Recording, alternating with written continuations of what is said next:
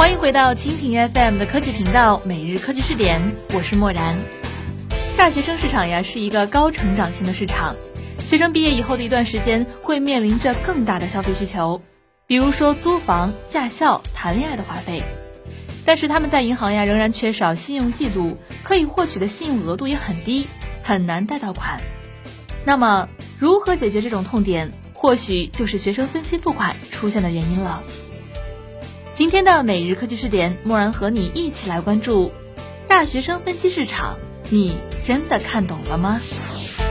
每日科技视点，每日科技视点，关注信息科技的点点滴滴。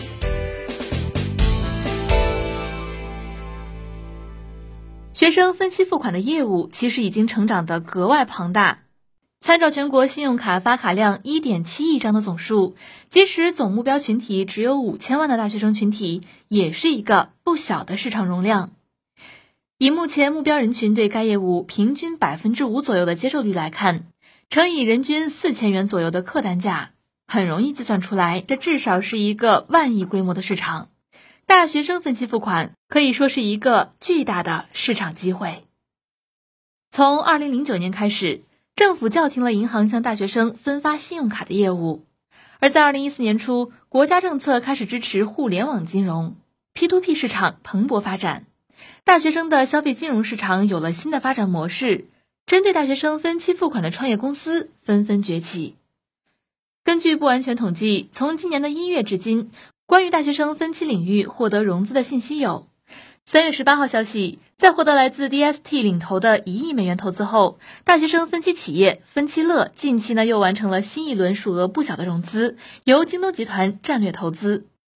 三月十七号消息，专注于大学生分期旅游的平台获得了五百万的天使融资。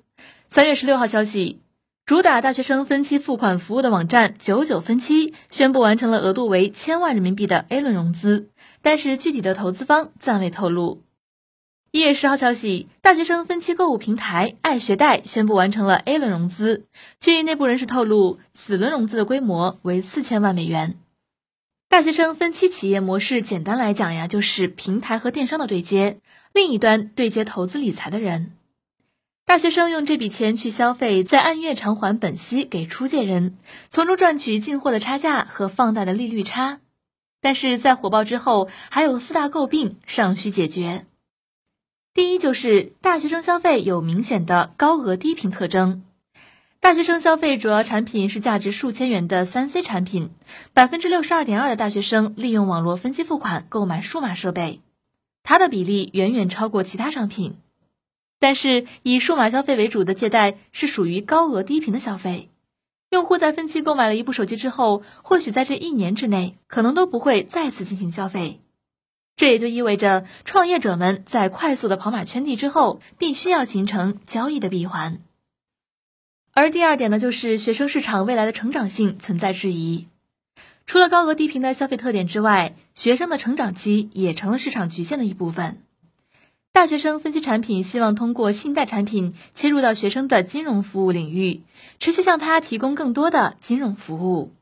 随着用户的经济条件越来越好，提供的服务越来越多。但学生成长之后是继续使用分期产品，还是直接拥抱银行，存在着极大的不确定性。而第三点就是风险控制呀，是所有创业者心中之痛。几乎所有的创业者和 P2P 公司都会提到的问题。大学生分期付款创业公司最主要的就是风险控制和运营效率的问题。不少创业公司都通过各种品控降低风险，但是仍然有不少坏账的存在。最后一点呢，就是校园贷利息之高呀，备受高利贷的质疑。校园贷利息远高于银行的信用卡，从中收取利息是这些创业公司的主要盈利模式。而比起信用卡分期付款一年百分之七以下的年终率来说，校园贷的一年息通常都高达百分之二十以上。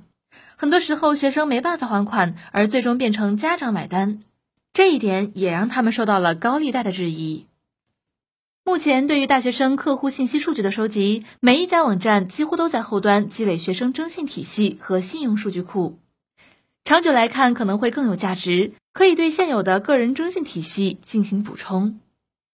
那么，在过去的一年中，各大分期平台的销售数字在成倍的增长，但是在盈利上，目前呢仍然没有成熟的盈利模式。大学生分期的模式看似比较简单，分期付款的商业模式也容易被模仿。可是，大学生分期服务平台之间的竞争正在变得越来越激烈，同质化竞争也越来越激烈，价格战已经初见端倪。这个就意味着新一轮的烧钱大战。而对于各大分期平台来说，资本的角力才刚刚开始。可是，大学生分期的模式看似比较简单，分期付款的商业模式也很容易被模仿。但是，学生的分期付款业务在资金端上类似于金融 P2P，而商品在这一端又类似于电子商务。在运营上，校园地推是主要力量。所以说，最后能做大这个市场的，必须在电商、互联网金融和校园地推三个板块上都拥有自己的独特优势。那如何区分于其他同类公司，拿出自己的杀手锏，形成差异化的竞争力？或许对所有创业公司来说，都将是一个很大的挑战。好了，那关于这个话题，我们就说到这里。感谢你的收听。如果你喜欢我们的节目，可以点击屏幕上的星星来收藏我们的节目。漠然在声波的这边依然非常感谢您的关注。如果你想找到一些志同道合、同样喜欢科技的朋友，也可以加入我们的 QQ 群，群号是二四六零七二三七零二四六零七二三七零。同时，你的观点、意见和建议也可以通过微信公众账号“直播互联网”来和默然联络。